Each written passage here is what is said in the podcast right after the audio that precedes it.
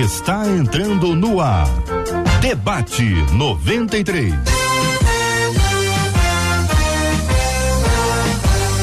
Realização 93 FM. Um oferecimento Pleno News. Notícias de verdade.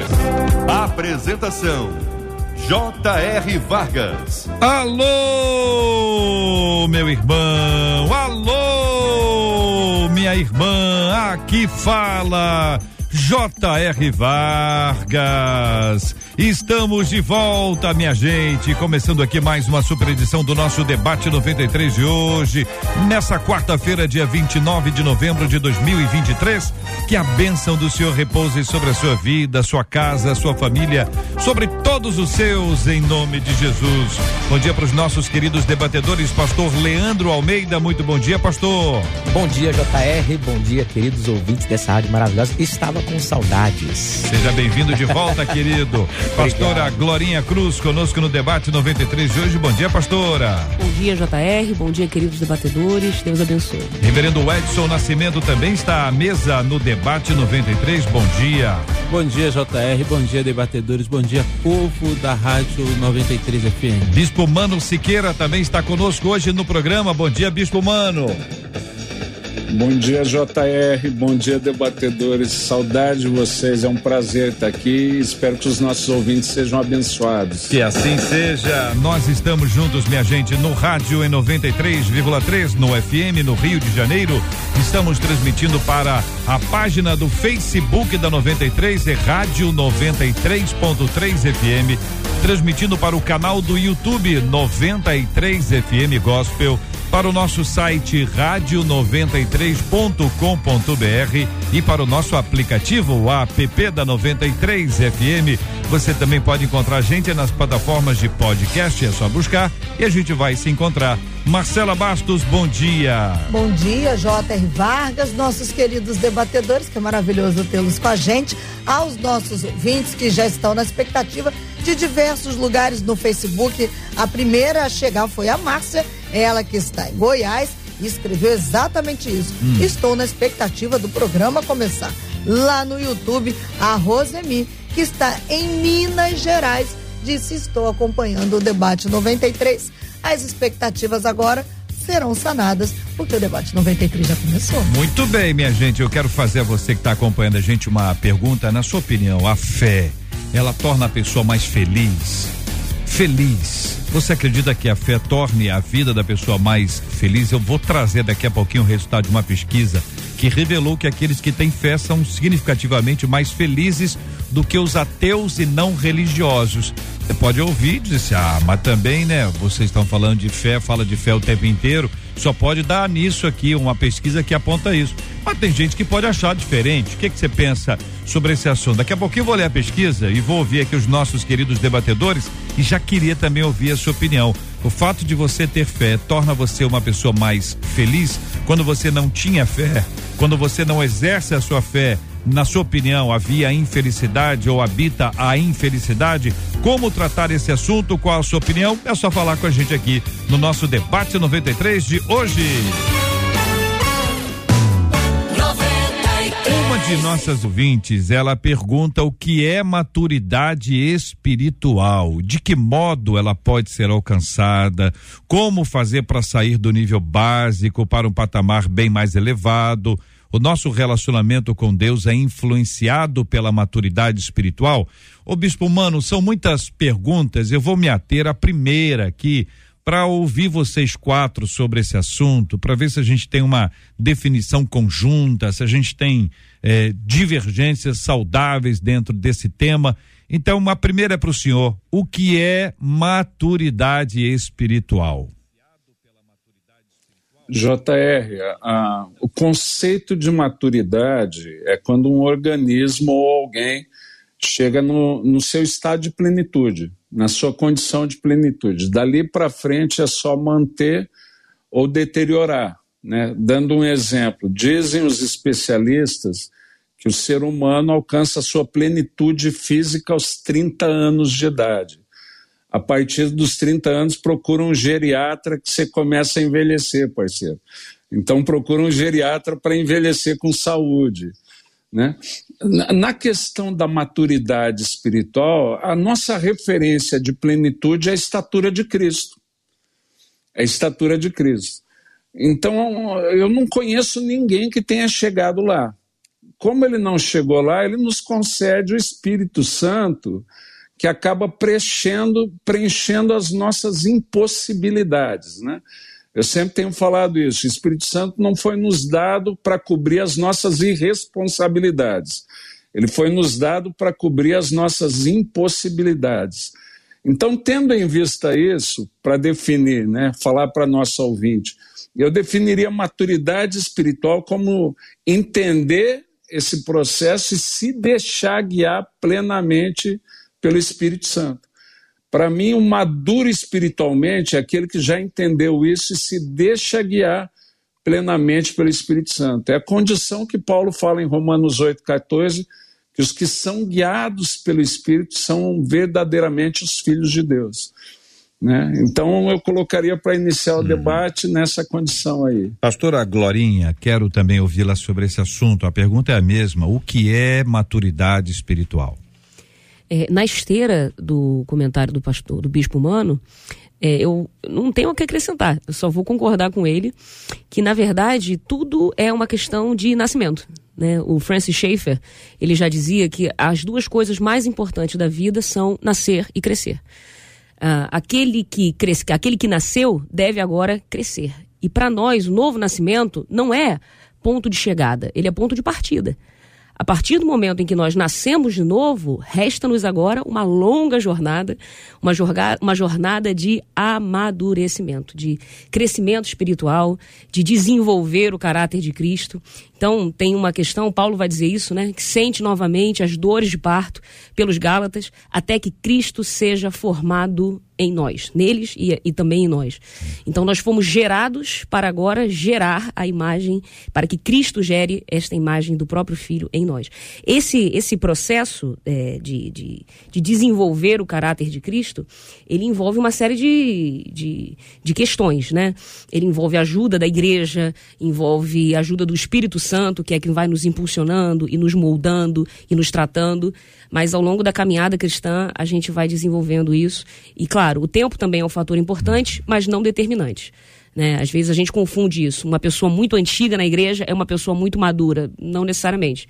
Porque amadurecimento realmente é decisão. A pessoa deve desejar crescer, deve desejar é, desenvolver-se. Pastor Leandro, a, a gente escuta os dois companheiros aqui, o Bispo Humano, a pastora Glorinha, eles nos trazem os subsídios, fundamentos, seus olhares sobre esse assunto. Como o senhor responde? O que é maturidade espiritual? Vamos lá. Acho que antes de compreender a maturidade espiritual, a gente precisa definir a palavra maturidade, né? Eu acho que é, é, é importante, sim, além de, de, eu compreender que o mais importante é como se chega a essa maturidade ou qual o processo pelo qual nós passamos para que essa maturidade aconteça na nossa vida. Mas a, a maturidade em si é esse estado de desenvolvimento mental, emocional, né, cognitivo e para nós espiritual é que uma pessoa passa para compreender os planos divinos e se alinhar a eles, né? Adequar-se aos planos divinos. Nós precisamos conhecer o que é que Deus deseja de nós para que vivamos a plenitude. O Bispo Mano falou muito bem, né? Alcançar essa plenitude e é uma jornada incansável né? Porque a nossa régua de medir é Jesus, né? É Jesus. Então, é, ele falou: não conheço ninguém, mas eu conheço um pouco do Bispo Humano, é um cara muito parecido com Jesus, né? Está aqui hoje na nossa mesa. E, e esse avanço, esse crescimento passa por determinados processos que, infelizmente, muitas pessoas não aceitam. Então, todo mundo quer amadurecer. Todo mundo. Você, quer, você pergunta para as pessoas: você quer se tornar uma pessoa mais madura? Sim, eu quero. É, mas para mim, ou na verdade, olhando para o conceito bíblico de maturidade a partir da carta de Tiago, um dos combustíveis que mais contribuem para o nosso amadurecimento é algo que a maioria das pessoas rejeita. Elas não querem, que são as provações, os problemas da vida, as adversidades da vida. Né? Então, nós temos, nós temos sim a maturidade cristã espiritual, nós temos o crescimento espiritual. Né? Eu cresço a partir das escrituras, da compreensão do plano divino e vou me, me adequando a eles, vou me adequando a eles. Mas eu, eu gosto da, da, da ideia de que a maturidade ela não se alcança com a idade, simplesmente. Né? Não é só porque eu tenho uma idade mais avançada que eu sou mais maduro. Não, maturidade tem a ver com as guerras que a gente vence na vida a partir da ótica do que Deus estabeleceu na sua palavra. Reverendo Edson. É, JR, é, é, importante, né? O Bispo Mando, ele trouxe uma, uma contribuição para a gente que eu achei fundamental, da gente pensar nos 30 anos, a gente, fisicamente, a gente estar preparado né, em termos da, da vida em si, né? A gente pensar intelectual, alguns teóricos dizem que 25 anos você já tem todo o corte cerebral preparado, então você já está pronto para tomar decisões. A maturidade espiritual, ela caminha também junto com a maturidade emocional. É impossível ser maduro espiritualmente se eu não sou maduro emocionalmente. Então as duas caminham junto. E aí Deus vai trabalhando a nossa vida. Eu gosto muito da história de Jó. É uma história triste, a gente olhando o livro em si, mas quando chega no capítulo 42, né, parece que Jó alcançou um nível de maturidade que ele chega e fala: Antes eu conhecia Deus apenas de ouvir falar, mas agora os meus olhos veem. Talvez a gente poderia pensar nisso depois que a sua riqueza foi multiplicada, depois que os seus filhos, ele teve outros filhos, a gente poderia pensar que essa fala estaria bem situada de alguém que conseguiu conquistar muitas coisas. Mas na realidade Jó fala porque a sua experiência com Deus, ela foi algo tão marcante que levou ele ter uma certa maturidade na vida, na vivência. Por isso que maturidade dói é difícil a gente amadurecer. Né? Então, e eu gosto também do texto bíblico lá de Lucas, capítulo 2, versículo 52, quando fala que Jesus crescia na graça, crescia no conhecimento, né? Então, a ideia que dá é que Jesus não iniciou o ministério aos 12 anos, porque precisava ainda amadurecer fisicamente, intelectualmente, para que ele realmente iniciasse e até cumprir uma questão judaica, iniciar o ministério aos 30 anos e estar pronto.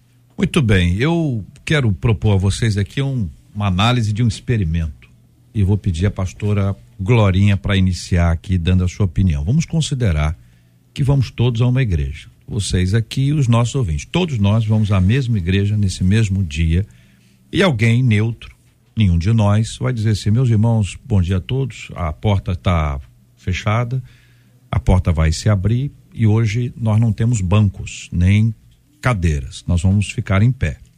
Mas antes de vocês entrarem, eu vou pedir a vocês que aqueles que são maduros espiritualmente fiquem à direita e os imaturos fiquem à esquerda. Primeira análise de vocês é o que que vocês acham que ia acontecer? Começa com você, pastor. eu acho que há um perigo muito grande em considerar-se pronto. Né? Mas é, ia acontecer o quê? Eu acho que, bom, se as pessoas é, o que, fossem... que você acha que ia acontecer? Essa é a questão, né? Se as pessoas fossem honestas ah. é, em relação a si próprias, talvez elas não fossem para o lado dos maduros. Certo. Mas infelizmente eu acho que a maioria iria. É. A maioria considera-se pronto. Pastor Edson, o senhor acha que também ia acontecer isso?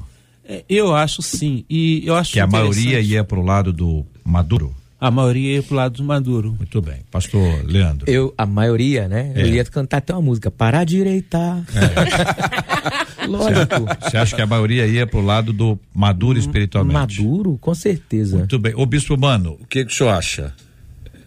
É, só lembrando, os imaturos ficariam à esquerda, os maduros à direita. Pode é ser, isso, pode ser. Podemos ah, inverter é. também, se o senhor quiser, enfim, mas tá bom desse jeito. É, eu, eu, eu acho que, que os maduros de verdade iriam para a esquerda, para o lugar que o cara indicou como lugar de maturidade. E os imaturos iriam para o lugar que ele indicou como lugar dos maduros. A leitura que o senhor faz que... é a leitura que o senhor faz. Vamos lá, a pessoa escolheu o lado porque ela se considera madura, ela se considera madura e foi para o lado maduro. Uhum. Aí o senhor diz que aqueles que de fato são maduros, eles migrariam para o lado dos imaturos, do lado da imaturidade, revelando assim a sua maturidade. Então, se uma pessoa se considera madura, é sinal de que ela é imatura? Eu, eu, diria que, no mínimo, no mínimo, é sinal de que ela não é tão consciente como ela se acha. Né? Eu vou pegar o exemplo de Paulo em Filipenses. Né? A caminhada de Paulo, a atitude dele de renunciar tudo por Cristo, mas ele põe uma frase, ele fala, não que eu julgue haver alcançado. Hum. Né?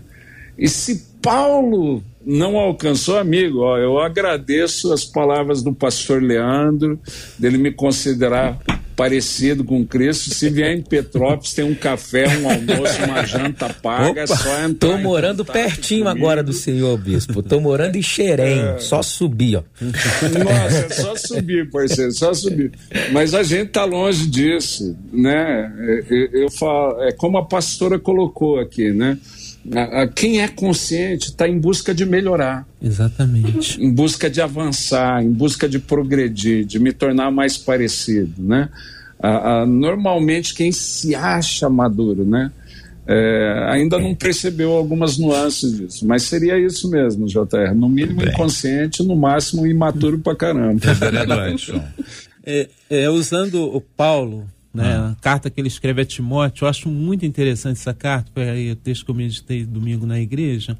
Ele fala, eu sou o pior dos pecadores. Ele não fala eu fui, mas eu, ele fala eu sou o pior dos pecadores. Né? E eu acho muito interessante essa, essa questão, que é claro, ele está levando o Timóteo a ter uma certa maturidade. Mas a maturidade está em reconhecer quem nós somos sem Jesus Cristo. Então, ah, isso faz com que a gente entenda que a gente precisa de Jesus cada vez mais. Então, quer dizer, é, Paulo consegue se enxergar, perceber a sua fragilidade e ele consegue ver que ele necessita muito de Deus, né? E, e sobre a questão, nós, quando estamos diante de pessoas, nós normalmente mentimos daquilo que nós somos, né? Nós não queremos que as pessoas vejam a nossa fragilidade, as questões vulneráveis. Mas a, a gente vê que Paulo age exatamente ao contrário. A igreja de Corinto, que ele teve mais problema, que teve mais dificuldade, é a igreja que ele fala do espinho na carne, das suas questões, né? Então, quer dizer, a gente precisa demonstrar que a gente é vulnerável sem Jesus e muito vulnerável, muito mais do que a gente imagina. Fala, Leandro. Eu, eu, eu acho uma questão assim, é, JR, não muito fácil ou não muito simples. Por quê?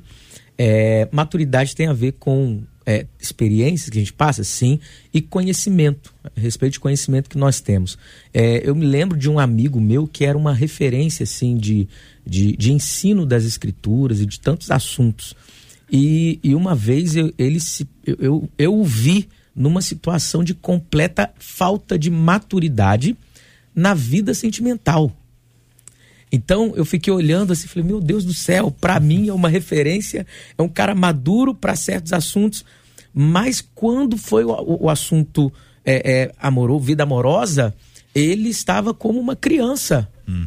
Então eu compreendo que para algumas coisas nós somos maduros, podemos até reconhecer um, um certo nível de maturidade para aquilo, ainda que possamos crescer ainda mais, mas para outros aspectos, em outros aspectos, é, nós precisamos reconhecer que precisamos avançar muito, crescer muito mais ainda. Né? Eu acho que está aí a, a, a, a, essa questão de, da, da nossa fé, né? O, esse reconhecimento ele precisa acontecer. Opa, nisso aqui eu preciso muito mais de ajuda do que ajudar alguém, do que ajudar alguém. Uhum. Esses dias na igreja a gente estava conversando numa mesa, num pós-culto, e a pessoa falando assim: eu não posso ensinar nada para ninguém, porque eu ainda não cheguei num nível que eu possa ensinar. Eu falei: não, tá errado.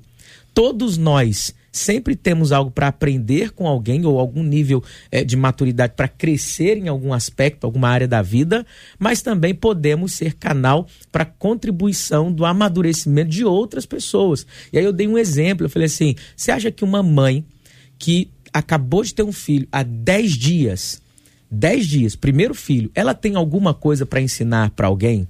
E aí eles falam assim: é lógico que não, acabou de nascer o bebê. Não, mas ela tem mais maturidade do que uma mãe que teve um filho há dois dias. Ela tem alguma coisa para ensinar para essa mãe que teve filho há dois é. dias. é um aspecto complexo, muitas É, vezes, essa, né? essa questão da maturidade nesta ou naquela área, né, as nossas dificuldades, os exemplos que vocês deram, eu fico imaginando, pastora, voltando ao nosso experimento lá. Porque esse experimento tem uma outra parte que eu não contei, entendeu? Que é o seguinte, o bispo gosta, o bispo manda gente boa demais. Aí o que que acontece? É, é, tem o lado do auto-julgamento, entendeu? Que eu dei nota três, um exemplo, e tem o lado dos que me julgaram. E aí eu tomei considerando três, que é a nota ótima. De um a três, três, três é o topo, mas eu, a galera deu um. Deu um para mim. E aí você vai descobrir que você tá, tá ali, tá com dois, entendeu? Tá entre lá e cá. Ou seja, a maneira como você se considera, a maneira como o outro te considera, e aí a terceira e fundamental que define a nossa vida é como Deus nos considera. Então eu volto a, a pastora para identificar como a gente descobre diante de Deus que a gente precisa evoluir, já, já foi dito. Mas que a gente tá ruim. Nós estamos passando raspando, recuperação, sabe, prova final, ou, ou tá reprovado.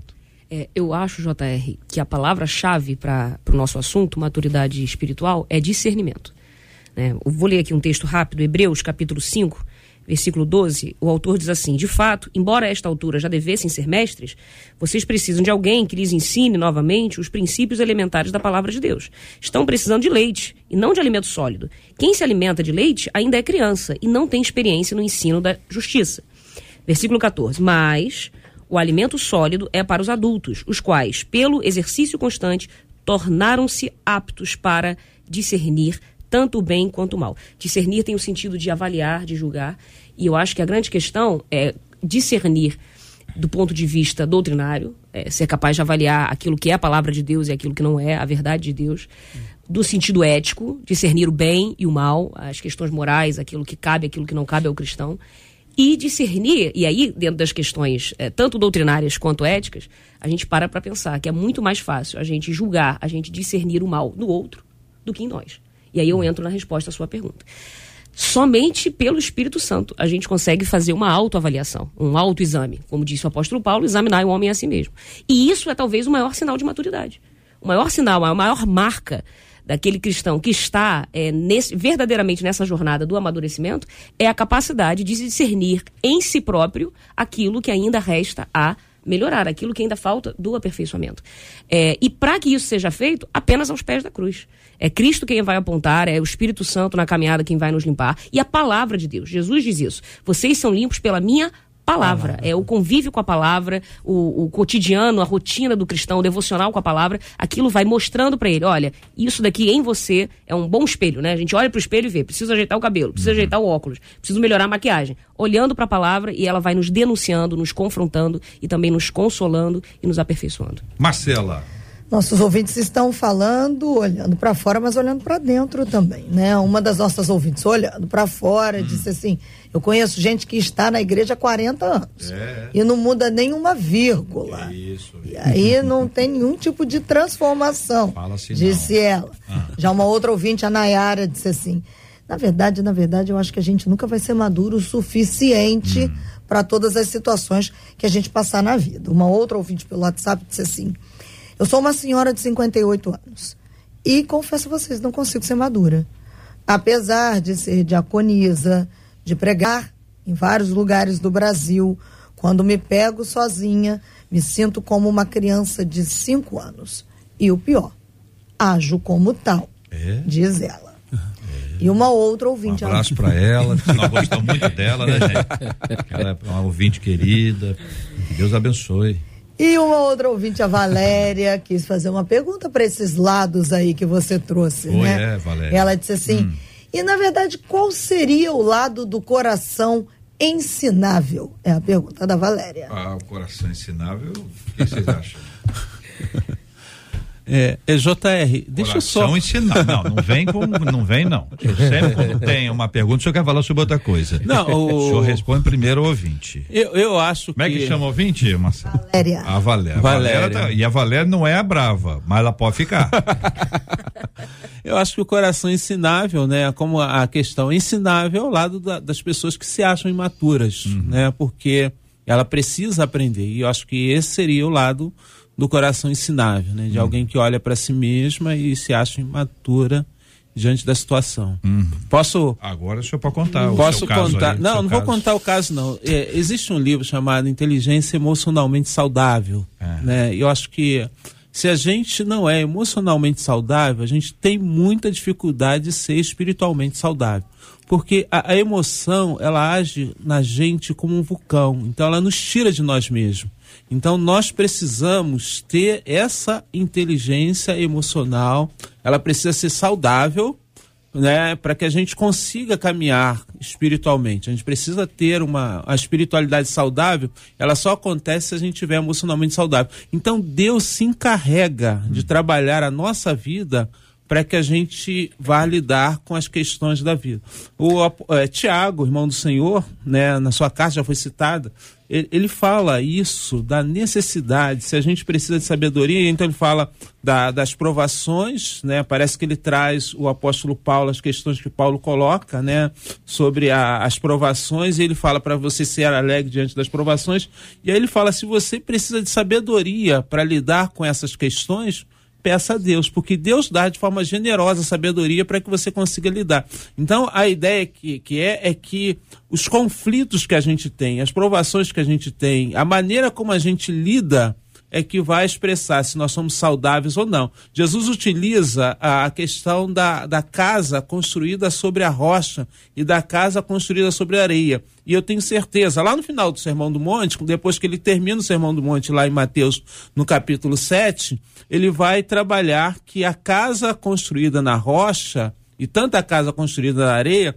elas têm embate. A maneira como a, a, ela prevalece diante do, dos embates é que demonstra se é a maturidade ou não, se está firme na rocha ou não. Então a nossa vida, ela precisa da maturidade para que a gente consiga lidar com as questões que são os embates que a gente tem no nosso dia a dia. Olha, olha só, JR, esse uhum. texto aqui, né, de Tiago, capítulo 1, versículos 2 a 4. É muito interessante isso aqui.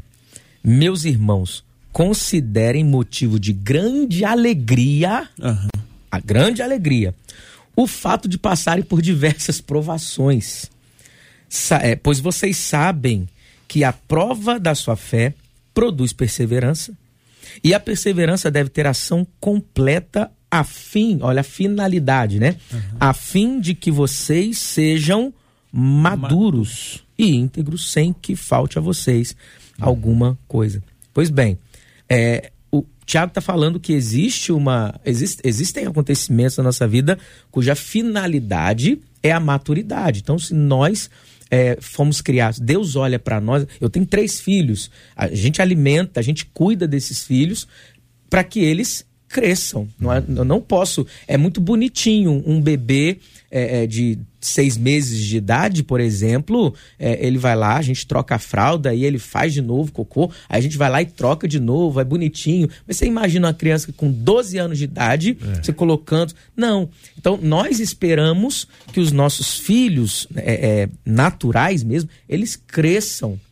Assim como um pai deseja isso de um filho, Deus espera crescimento de nós. Uhum. Então, a, a, a pastora Glorinha falou sobre a questão do nascimento, né? Deus, ok, nós nascemos de novo. Tiago vai falar um pouco disso nessa, na carta dele, uhum. sobre o nascimento, o crescimento e a maturidade cristã. Então, mas Deus espera de nós. Para que isso aconteça, ou um dos melhores, repito, um dos melhores combustíveis para o nosso amadurecimento, são as provações. Agora, nós não passamos uma provação na vida e já nos tornamos assim, ufa, já sou maduro em é. tudo. Uhum. Não, nós passamos por várias provações. E eu entendo que provação, é, é enquanto você está no processo de provação, é ruim. Você uhum. vive o sofrimento de fato. Algo que ninguém quer, ninguém é, deseja. Parece que Tiago está falando, Bispo Mano, é para quem está atravessando o vale, né? É, é aquela palavra que aponta para o que vai acontecer na sequência disso, que talvez seja um dos momentos mais difíceis, né? Uhum. Mais complexo, um momento em que a pessoa se considera enfraquecida, se considera é, é, perdida no meio de tanta dor, de tanta angústia, de tantas perguntas, de tantos questionamentos. Uhum. É nesse papo, bispo humano, que cada indivíduo tem com Deus, a seu jeito, a seu modo, a, com seu tom específico, é que a gente vai desenvolvendo essa nossa intimidade, aprendendo a ouvir a voz de Deus, e com isso a gente vai crescendo, amadurecendo. Como o senhor responde à pergunta que faz a ouvinte, como fazer para sair do nível básico para um patamar bem mais elevado? É. Uh, uh, primeiro, eu concordo com você, né, JR? Eu acho que o caminho é esse. Eu já tenho falado isso, né? Uh, você pode ter um outro irmão, alguém que você considera um, avançado, mais maduro que você, como um referencial concreto, né? Mas Deus trata de maneira específica com cada um dos seus filhos, né? Deus trabalha com, de maneira específica com cada um dos seus filhos. E para mim o entendimento, a, a, pastora Glorinha já citou o texto de Hebreus 5, né? quando fala que pela prática a gente tem as faculdades exercitadas. Né? Eu, eu, eu daria para ela a dica né, que, que Jesus deu para os discípulos quando vieram perguntar para pedir para ele que aumentasse a fé. Né? E ele conta a parábola do servo que trabalha no campo e quando vem para casa, antes de sentar para usufruir, ainda serve o seu senhor e depois se considera servo inútil. Então eu falo, quer sair do básico, faz, põe em prática o que o pai já disse, né? o que o pai já falou, né? Porque senão, eu, eu falo assim, nós podemos traçar o nosso próprio plano, usando a linguagem do esporte, de, de avanço, de amadurecimento. Mas eu não tenho uma clareza plena das minhas áreas de deficiência, dos meus limites, da minha potencialidade. Eu, eu falo assim: precisa ter, ter um técnico, alguém que tenha essa visão mais apurada que eu. E ele vai me guiar, ele vai me ajudar. Eu não conheço ninguém melhor do que o pai para isso. Né? Às vezes a gente erra, nós estabelecemos, voltando ao experimento, né, a sua, sua ideia, como o pai nos vê. Né? Então eu vejo assim, o pai tem uma visão perfeita. Né? Eu, eu, eu, não, eu, vou discordar um pouco de uma colocação que o pastor Edson, o reverendo Edson fez aqui, de que às vezes a gente mente para os outros. Eu, eu, eu não acho que todo mundo faz isso. Eu acho que a gente se engana primeiro. Né? E eu vendo a imagem que eu acho que eu sou. Concordo. Né? Muitas vezes eu estou enganado. Muitas vezes eu estou enganado a meu respeito. Né? Para mim, a experiência de Pedro, chamado de Pedro, e, e, o andamento de Pedro deixa isso muito claro. Né? Quando Jesus chama Pedro, fala: Você é Simão, um dia você vai ser Cefas. Né? E Simão é algo frágil, é, em quem não se pode confiar. O Cefas não, é alguém de confiança, imutável. E Pedro falhou. Pedro achou que foi chamado por ser Cefas. Né? E às vezes a gente acha isso, eu sou maduro demais, por isso que Deus me chamou para o ministério. E eu falo, não, nessa brincadeira a gente é café com leite. Eu já falei disso aqui um, num outro debate, né? A experiência do esporte, a gente sabe disso, né? Quem já praticou esporte entende a expressão café com leite. O café com leite é aquele que não vale nada no esporte, não vale nada. Você tem um time com 12, o outro fala assim: ah, vocês têm um a mais. Você fala, ele é café com leite. Ah, então pode. Né? O café com leite não vale nada. Num time que tem o Pai, o Filho, o Espírito Santo para edificação do reino de Deus, a gente tem que entender que eu sou café com leite e ter sido chamado para entrar em campo já é uma alegria. Né? E eu fui chamado para entrar em campo porque eles me amam. E o jogar com eles vai me levar a um nível de jogo melhor. Né?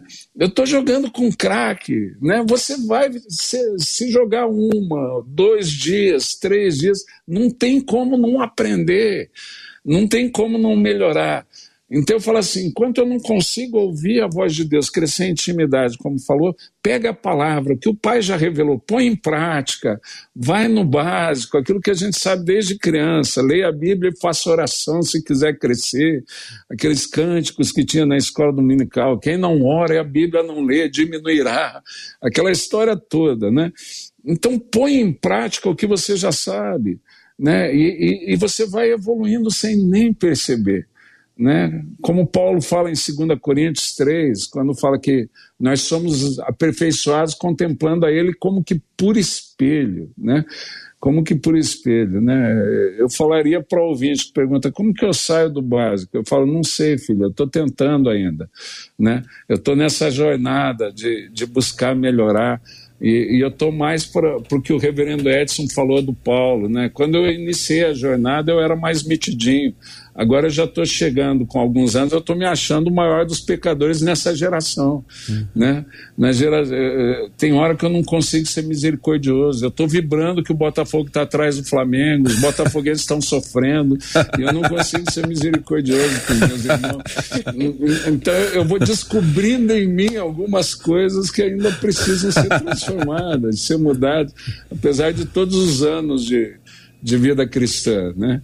Então eu falo assim, vai sair do básico, faz o que o pai já disse para fazer, segue a rotina que o, né? Só para finalizar, eu eu tô acima do peso há muito tempo e eu já fiz muita dieta, né? E às vezes você recebe uma receita joia, perfeita né, mas que inclui a restrição de um monte de coisa que você gosta. Né? Você começa bem, perde um quilo, dois, desanda com tudo, daí vai de novo na próxima consulta no médico. E daí vem aquela perguntinha do médico: você fez o que eu lhe mandei? Né? Daí vem, eu, eu sempre pergunto para o doutor: o senhor quer que eu, que eu seja sincero ou que eu lhe agrade? né? Aí viu a sinceridade. Porque, é, porque se eu não perdi peso, é lógico que eu não fiz o que o senhor mandou. Né? Tem muita gente que fala, eu estou há anos na igreja, mas não está fazendo o que o pai mandou, não vai uhum. amadurecer nunca, parceiro.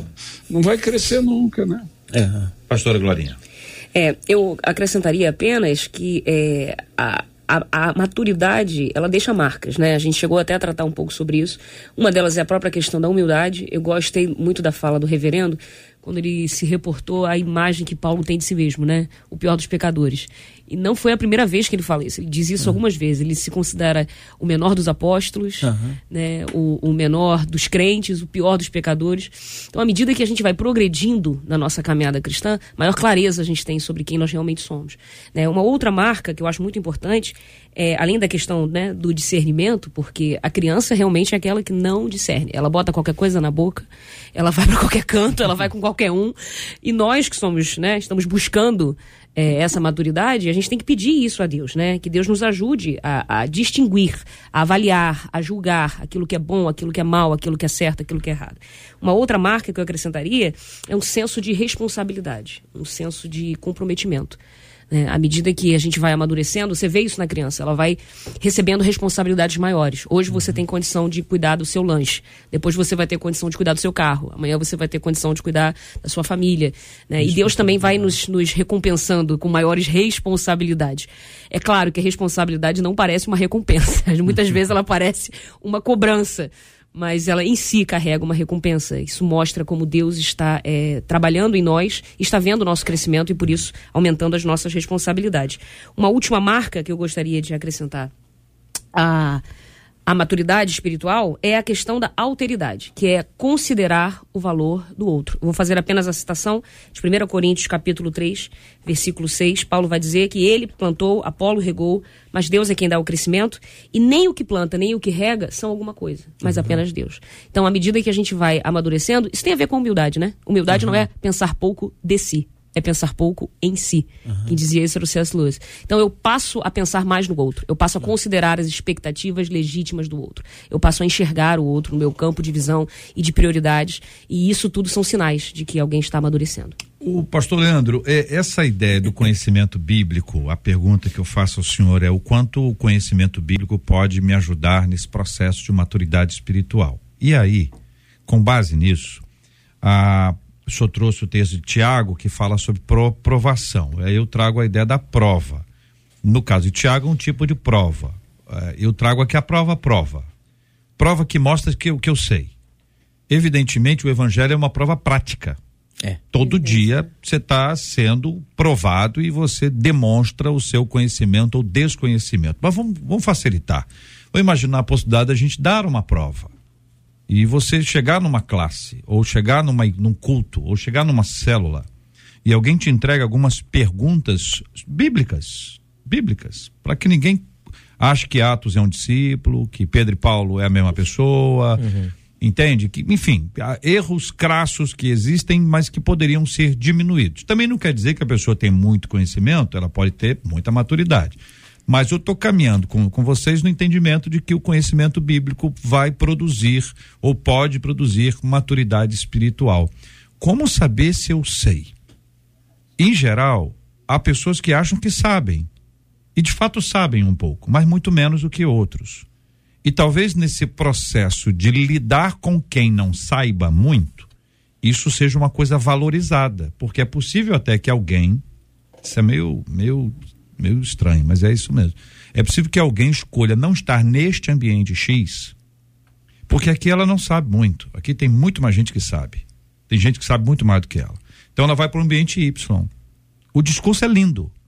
Não, eu quero aqui, eu estou aqui para ajudar. Mas no fundo, no fundo, é porque ali ela dá aula. Uhum. E no, no outro ponto ela recebe aula e é uma das últimas alunas, mas daqui no ponto B ela está dando aula, ela é reconhecida, valorizada, cumprimentada e aplaudida. Compreende, pastor? Sim. Como saber mais? Existe uma prova que ainda que não tenha nota, e essa avaliação do lugar que eu escolho com base no meu aprendizado ou no meu conhecimento, por favor. Eu, eu acredito muito que a maturidade ela está ligada à fé. E a fé vem pelo ouvir, ouvir pela palavra. Então, nós estamos falando de maturidade espiritual. É, é, inevitavelmente, nós precisamos, na verdade, né, a gente precisa, de forma muito proposital, atrelar o conhecimento bíblico, né, o conhecimento das escrituras, à possibilidade de um crescimento, de, do nosso crescimento. Existem coisas que nós vamos adquirir com fé, mas outras apenas com maturidade. Meu filho pode acreditar que eu posso dar um carro para ele ele pode saber que ah, meu pai tem dinheiro, meu pai é vontade do meu pai me dar, eu já sei, ele vai fazer isso por mim, eu quero agora. Mas não dá, você não tem maturidade. Meu filho tem dois anos de idade, é. não posso dar para ele agora. Ele precisa amadurecer, ele precisa. Aí é o que você é, é, trouxe. Ele precisa sentar em mesas onde ele sabe menos para que ele cresça, para que ele avance e se torne de fato maduro. Nós estamos trazendo um exemplo aqui só para é, é, trazer esse contraponto aqui. Então, a, a, a maturidade ela, ela acontece dessa forma, na vivência, né? Você trouxe, você falou de, de Tiago aí. E Tiago vai falar muita coisa a respeito disso. Inclusive, problemas estavam acontecendo naquele contexto de Tiago, onde as pessoas estavam brigando umas com as outras, cristãos, onde eles estavam passando por dificuldades e, e fazendo-se perguntas, né? Por que é que isso está acontecendo? Então vem Tiago para falar assim: ei, gente, calma, isso aí veio para amadurecer vocês. Então acredito que se colocar nessa condição ou permitir se colocar nessa condição é, vai fazer com que a gente cresça. Diferentemente da escola, na escola é assim, ó, a gente aprende as lições para passar pelas provas. Na vida é o oposto. A gente, a gente passa pelas provas para aprender as lições. E quando a gente não aprende, o que, que acontece? A gente repete. É, eu, eu falo, o, o JR, de milagres, eu creio em milagres. O que, que é milagre? Milagre é uma intervenção sobrenatural no curso natural de alguma coisa na nossa vida. É, está indo para um caminho que Deus não quer, que a gente não gostaria, e de repente nós experimentamos algo sobrenatural vindo, vindo naquela situação. No entanto, é, nós não podemos ficar precisando dos mesmos milagres o tempo inteiro. Por exemplo, se eu preciso de um milagre financeiro porque eu me endividei Aí vem o milagre financeiro. Aí eu pago as contas. E aí depois o que, que eu faço? Eu troco de carro, pego depois aquele boleto, parece uma Bíblia, e de novo eu estou endividado. Eu falo assim: não, Deus fez uma vez, ele vai fazer de novo. Opa, significa que eu não aprendi. Então a falta de maturidade leva à repetição dos mesmos erros muitas vezes. Falta de maturidade leva eu a falar aquilo que eu não devo falar, fazer o que não deveria fazer e assim por diante. Então essa escolha é por onde eu devo, em, em que mesa eu devo sentar, se é que eu posso traduzir assim, JR, é, passa muito por isso, sabe? De, peraí, o que que eu estou vivendo? Em áreas da minha vida, será que eu estou repetindo erros? Se eu estou repetindo erros em determinadas áreas, quer, quer dizer que eu estou sentado numa mesa errada. Eu estou querendo alimentar mais o meu ego por saber que se eu conheço 10% e estou sentado numa mesa com pessoa que conhece, conhece 1%, então eu, eu alimento aquele meu sentimento, aquela minha sensação de professor. Mas peraí, cara, eu tenho 90% ainda que eu preciso alcançar. Então eu tenho que estar nas melhores mesas, eu tenho que estar em mesas melhores no sentido daquilo que eu é, defini ou encontrei falta de maturidade ao olhar para mim. É, o, o, pecado ele trouxe um dano terrível em todos nós. Todos nós temos muitas questões que precisam ser trabalhadas, né? E a maturidade é um processo onde nós temos parte, mas existe alguém que está muito mais interessado na nossa maturidade, que é o próprio Deus. Por isso que a história da nossa vida, as coisas que acontecem no nosso dia a dia, elas fazem parte do processo de Deus de nos amadurecer. A gente tem alguns personagens na, na Bíblia que são interessantes. Por exemplo, a gente, eu gosto muito de José. A história de José é, demonstra como Deus o preparou para que ele pudesse assumir o governo lá do Egito. Né? Então Deus foi preparando, ele teve que estar na prisão, ele teve que estar na casa de Potifar, ele teve que reagir de algumas situações para que ele realmente pudesse assumir o governo lá do Egito. É, Paulo, em Atos 16, né, Paulo chega, está na prisão, né, de uma forma injusta, porque havia expulsado o demônio de uma, uma mulher lá, né, e realmente algo injusto, porque a mulher adivinhava as coisas, levaram Paulo para a prisão. Paulo começa a cantar, ele e Silas cantam na prisão, de repente um terremoto vem, as portas se abrem, naturalmente uma pessoa imatura diante de uma situação iria sair, vamos embora, Deus nos libertou. Mas Paulo já tinha uma maturidade espiritual tão grande, isso expressa que ele continua ali, o carcereiro pega a espada, vai se matar, Paulo entendendo tudo isso, pela vida do carcereiro, ele fala: Nós estamos todos aqui. E aquele ato faz com que o carcereiro se converta. Então, quer dizer, toda a história, Paulo ir para a prisão, expulsar o demônio, todas as questões, elas realmente foram demonstrações de que um Deus que está agindo em todo o universo.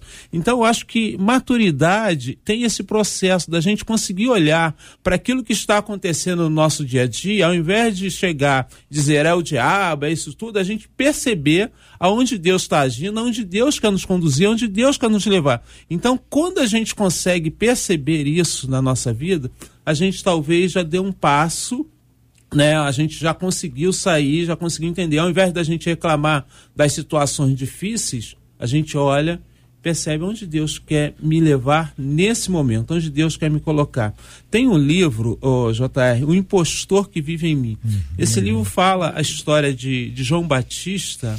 João Batista ele tem consciência do lugar dele, do lugar de amigo do noivo.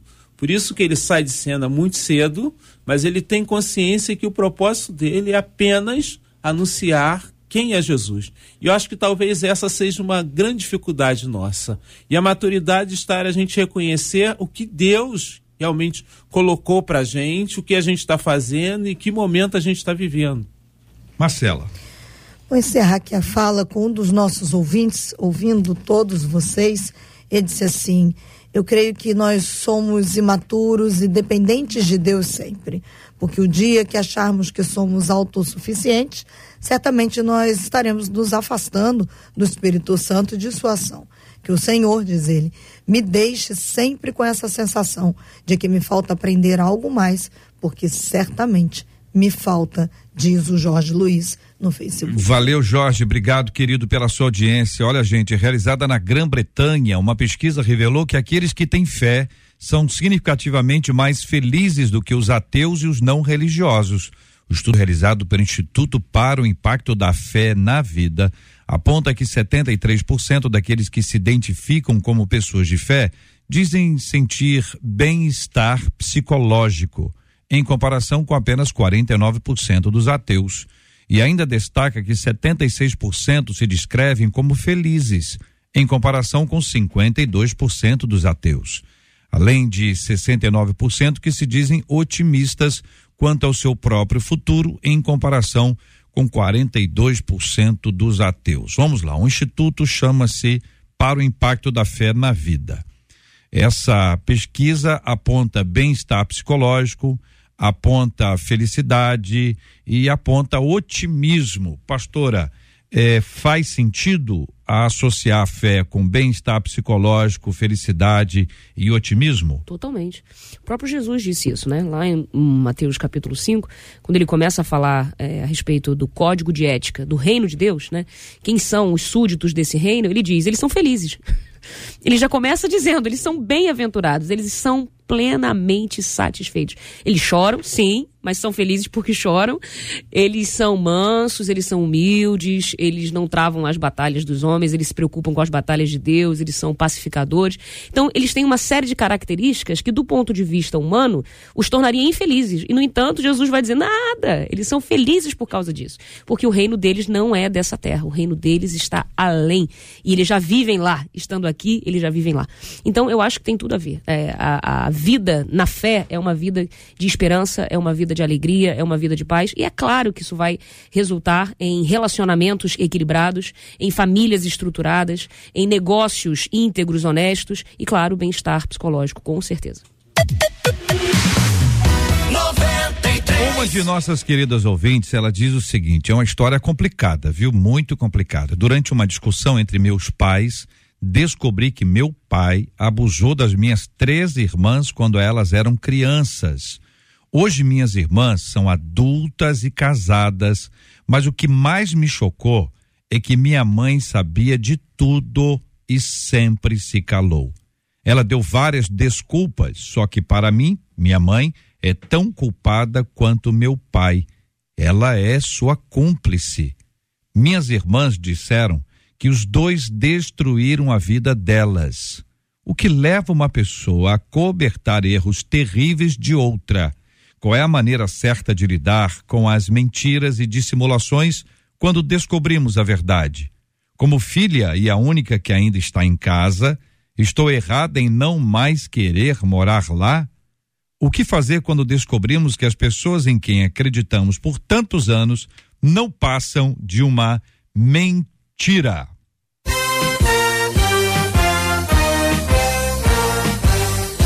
Esses e outros assuntos estarão amanhã, se Deus quiser, a partir das 11 horas da manhã, em mais uma super edição do nosso Debate 93. Muito obrigado aqui aos queridos debatedores, pastor Leandro Almeida, obrigado, querido. Deus abençoe sempre. Obrigado, obrigado, JR, obrigado a todos os queridos amigos aqui dessa mesa.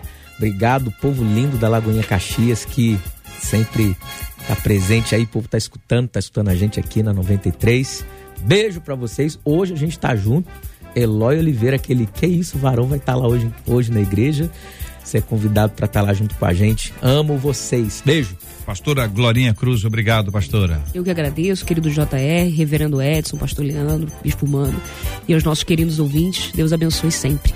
Reverendo Edson Nascimento, obrigado, querido. Eu que agradeço, JR. É um prazer, é uma alegria poder estar aqui. Eu mando um beijo para sempre aquelas pessoas queridas minhas. Minha mãezinha, as minhas filhas, Andréia, Ellen Ana Carolina, os meus gerros, Rafael, pastor Rafael e Ellison, ah, os meus netos lindos, JR. né? O Andrei, o Bernardo e a Rebeca. Ah, e todo o povo da igreja presbiteriana Luz. Bispo Mano Siqueira, obrigado, meu irmãozão. Eu que agradeço, JR. Pra gente é sempre um prazer estar aqui. É um prazer estar com debatedores tão, tão preparados, Reverendo Edson, Pastor Leandro, Pastora Glorinha. Ah, agradeço aos ouvintes que tiveram conosco até agora. E aquela pergunta, como saber se eu sei? Eu venho para o debate porque eu acho que eu não sei, então eu venho aqui para aprender. Toda vez que vocês me convidam, é uma oportunidade que eu tenho de aprender com gente boa que nem vocês. Agradeço a Marcela e, e como o reverendo Edson falou, que os debatedores de amanhã, com um tema desse que você anunciou, peçam sabedoria de Deus para poder responder. Amanhã peçam com fé. Que Deus abençoe a todos, a todas. É, obrigado, querido. Marcela. No WhatsApp, a Ana disse assim: que debate esse de hoje? Não pode terminar, por favor. E aí eu vou responder a Ana com a fala da Célia Duarte no YouTube. Ela falou que chegou um pouquinho final e vai assistir tudo de novo, Ana. Assiste novamente esse debate, aproveita e compartilha e aprenda e cresça um pouquinho mais em Deus. Obrigado aos nossos debatedores, nossos ouvintes. Até amanhã, com a graça do nosso Deus, se assim Ele nos permitir. Sempre bom demais. Conquistou meu coração. 93. Muito bem, minha gente, nós vamos orar juntos nessa hora. Pastora Glorinha, por gentileza, ore conosco. Vamos colocar esses temas todos diante de Deus em oração. Vamos lembrar da cura dos enfermos, do consolo aos corações enlutados, da paz no mundo, desse nosso crescimento, desenvolvimento espiritual, maturidade espiritual e, claro, vamos, lembrar do debate de amanhã. Senhor, querido Deus, eterno Pai, nós estamos na tua presença agradecidos a ti pelo tempo que o Senhor nos deu aqui a esta mesa, Senhor. Te peço, Pai, em favor de cada ouvinte, aqueles que ainda carregam dúvidas no seu coração, aqueles que desejam conhecer, amadurecer e crescer. Senhor, trata com cada um. Te peço aqueles que estão passando por enfermidades, Senhor, diagnósticos médicos, problemas na família, problemas psicológicos, Senhor, dramas sociais. O Senhor conhece, Pai. E o Senhor é Pai. O Senhor é provedor, o Senhor é protetor, o Senhor é um orientador, o Senhor é o nosso guia, Pai. Traz direção, traz consolo, Pai. Traz a visão do Senhor nesse momento, Pai. Estamos te pedindo aqueles que precisam de forças, aqueles que se sentem fracos, desanimados, abatidos. Fortalece, Senhor Deus, os teus filhos nessa tarde, Pai. Que eles sintam a tua boa mão, trazendo a tua presença, Senhor, trazendo o alimento que eles necessitam. Te pedimos pelo mundo, Pai, tantas guerras, tantos conflitos. Oramos por Israel. Te pedimos, Senhor, que Senhor tenha misericórdia, Pai. O teu povo que está espalhado na terra, Senhor. Continua cuidando de cada um de nós sobre o debate de amanhã. Traz sabedoria, discernimento. Traz, Senhor Deus, a tua palavra, Pai. Que haja resposta do teu Santo Espírito, Pai, para todos aqueles que estarão sintonizados. Que teu nome seja glorificado mais uma vez por meio desta rádio. Assim te pedimos, te agradecemos, em nome de Jesus. Amém. Que Deus te abençoe. Você acabou de ouvir Debate 93.